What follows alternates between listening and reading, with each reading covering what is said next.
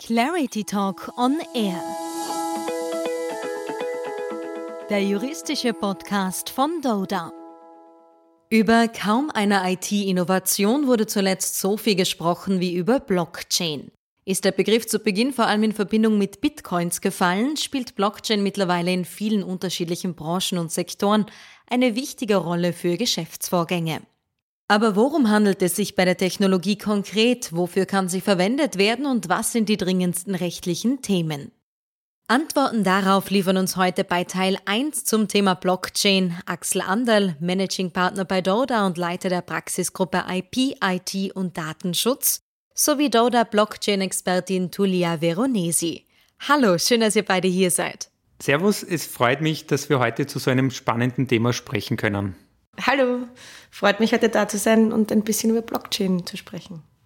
Ihr beide beschäftigt euch ja schon seit längerer Zeit mit dem Thema Blockchain und habt zuletzt gemeinsam mit weiteren Kolleginnen und Kollegen auch ein eigenes Buch darüber herausgebracht. Hashtag Blockchain in der Rechtspraxis. Aber lasst uns vorneweg überhaupt einmal klären, was ist denn diese Technologie überhaupt? Also man kann sich eine Blockchain als eine Datenbank vorstellen, die innerhalb eines Netzwerks an alle Teilnehmer verteilt wird. In dieser Datenbank sind Datensätze in Blöcken gespeichert und diese Blöcke werden kryptografisch miteinander verkettet oder verbunden. Das ist eigentlich die Kette per se. Das gesamte Netzwerk wird dann peer-to-peer -peer betrieben. Das bedeutet nicht von jemandem Dritten, sondern von den Teilnehmern selbst. Das bedeutet, bei Eingaben in die Blockchain braucht es keinen Mittelsmann, wie zum Beispiel eine Bank, die die Transaktion setzt, sondern die Teilnehmer können das selbst machen. Durch dieses erwähnte kryptografische Verschlüsseln, dieses Hashen der Blöcke, also der Datensätze miteinander, ist eine nachträgliche Veränderung der Datensätze in diesen Blöcken nicht mehr möglich. Das macht die Kette per se unverfälschbar. Hinzu kommt, dass die Blockchain ja an alle Teilnehmer verteilt wird. Das heißt, es schafft eine enorme Transparenz, weil jeder Teilnehmer kann in die Blockchain-Historie, also die Transaktionshistorie, jederzeit einsehen. Diese Vorteile, also der Transparenz und eben auch diese Unverfälschbarkeit, sind natürlich sehr interessant für viele Unternehmer und da geben sich auch viele Anwendungsmöglichkeiten und Business Cases. Es klingt auf jeden Fall so, als könne diese Technologie bei verschiedensten Geschäftsmodellen verwendet werden. Aber wo kommt Blockchain denn aktuell besonders häufig zum Einsatz? Ein ganz besonders äh, großer Schwerpunkt ist sicher im Kryptowährungsbereich. Das sind äh, die Anfänge der Blockchain und damit wird Blockchain häufig verbunden. Natürlich geht Blockchain aber weit darüber hinaus äh, und beginnt sich langsam in vielen Bereichen der Wirtschaft zu etablieren und sie zu durchdringen. Ein Bereich, der hier ganz besonders spannend ist, äh, ist das Supply Chain Management. Dort wird die Blockchain schon sehr erfolgreich eingesetzt.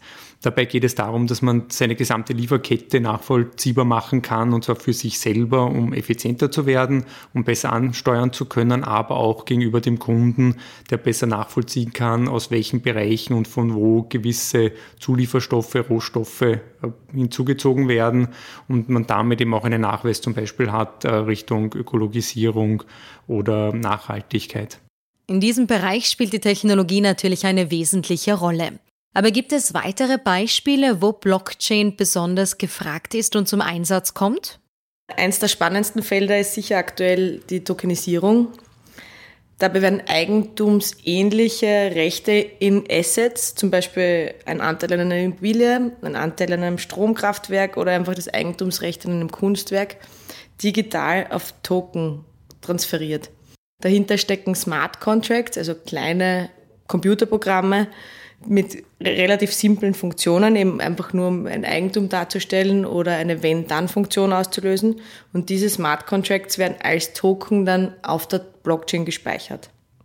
Eine Tokenisierung erleichtert zum Beispiel die Übertragung von Anteilen von Immobilien. Im herkömmlichen Sinn bräuchte man jetzt eine grundbücherliche Eintragung, ein Notar und so weiter. Und in diesem Fall überträgt man eigentlich nur seinen Token repräsentativ über die Blockchain dem nächsten Eigentümer. Weiterer interessanter Bereich gerade mit der Tokenisierung ist natürlich im Bereich Investment- und Finanzierungsmodelle. Äh, da lassen sich einige Geschäftsideen umsetzen. Und da wirbt der Tokenkäufer im Endeffekt einen bloßen Anteil an einem tokenisierten Gegenstand und teilt diesen mit mehreren potenziellen Eigentümern. dadurch ergeben sich halt Geschäftsmodelle, dass zum Beispiel eine Immobilie nicht nur zwei oder drei Investoren gehören kann, sondern eigentumsähnlich natürlich eine, eine Vielzahl an Investoren daran beteiligt sein können. Wie breit gefächert die Verwendungsgebiete sind, zeigt auch euer im Februar veröffentlichtes Buch auf, das Blockchain aus verschiedenen Blickwinkeln betrachtet. Welche rechtlichen Fragen wirft diese Technologie denn überhaupt auf? Ungemein viele. Äh, die Blockchain durchdringt ganz einfach das gesamte wirtschaftliche Leben und ordnet hier viele Bereiche neu und dementsprechend sind auch all diese Rechtsgebiete berührt. Das war der Vorteil dieser Publikation, dass wir im Haus auf äh, zahlreiche Experten zurückgreifen konnten, die dann jeweils den Impact der Blockchain auf ihr Rechtsgebiet beleuchtet haben. Vielleicht hier ein, einige Beispiele dazu.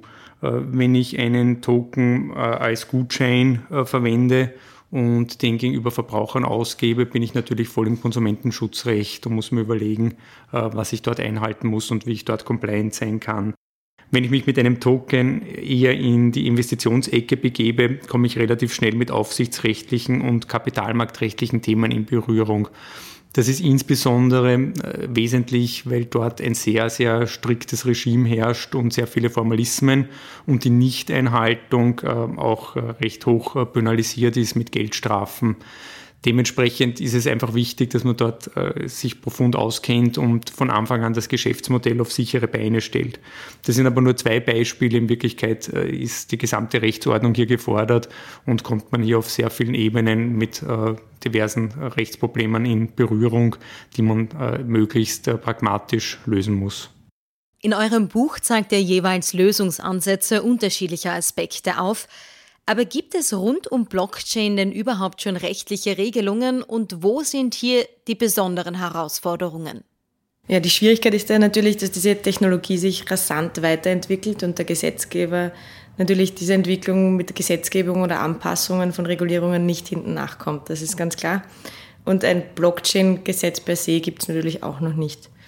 Äh, aber das ist gerade die Kunst, dass man in diesem Bereich da eine Einordnung unter den geltenden Rahmenbedingungen schafft. Die meisten Kryptoassets werden ja online vertrieben. Das bedeutet auch grenzüberschreitend. Das heißt, man muss auch unter Umständen mehrere Jurisdiktionen mit einkalkulieren. Das macht es natürlich auch nicht leichter. Deswegen ist es auch extrem wichtig, dass man von Anfang an mit Rechtsexperten auf den entsprechenden Gebieten zusammenarbeitet. Ein zentraler Punkt im Thema Blockchain ist natürlich Datenschutz weil die Blockchain eine Datenanwendung ist. Dazu aber in der nächsten Folge Näheres. Ganz genau, und diese findet dann mit Alexandra Czarnau und abermals mit Axel Andel statt.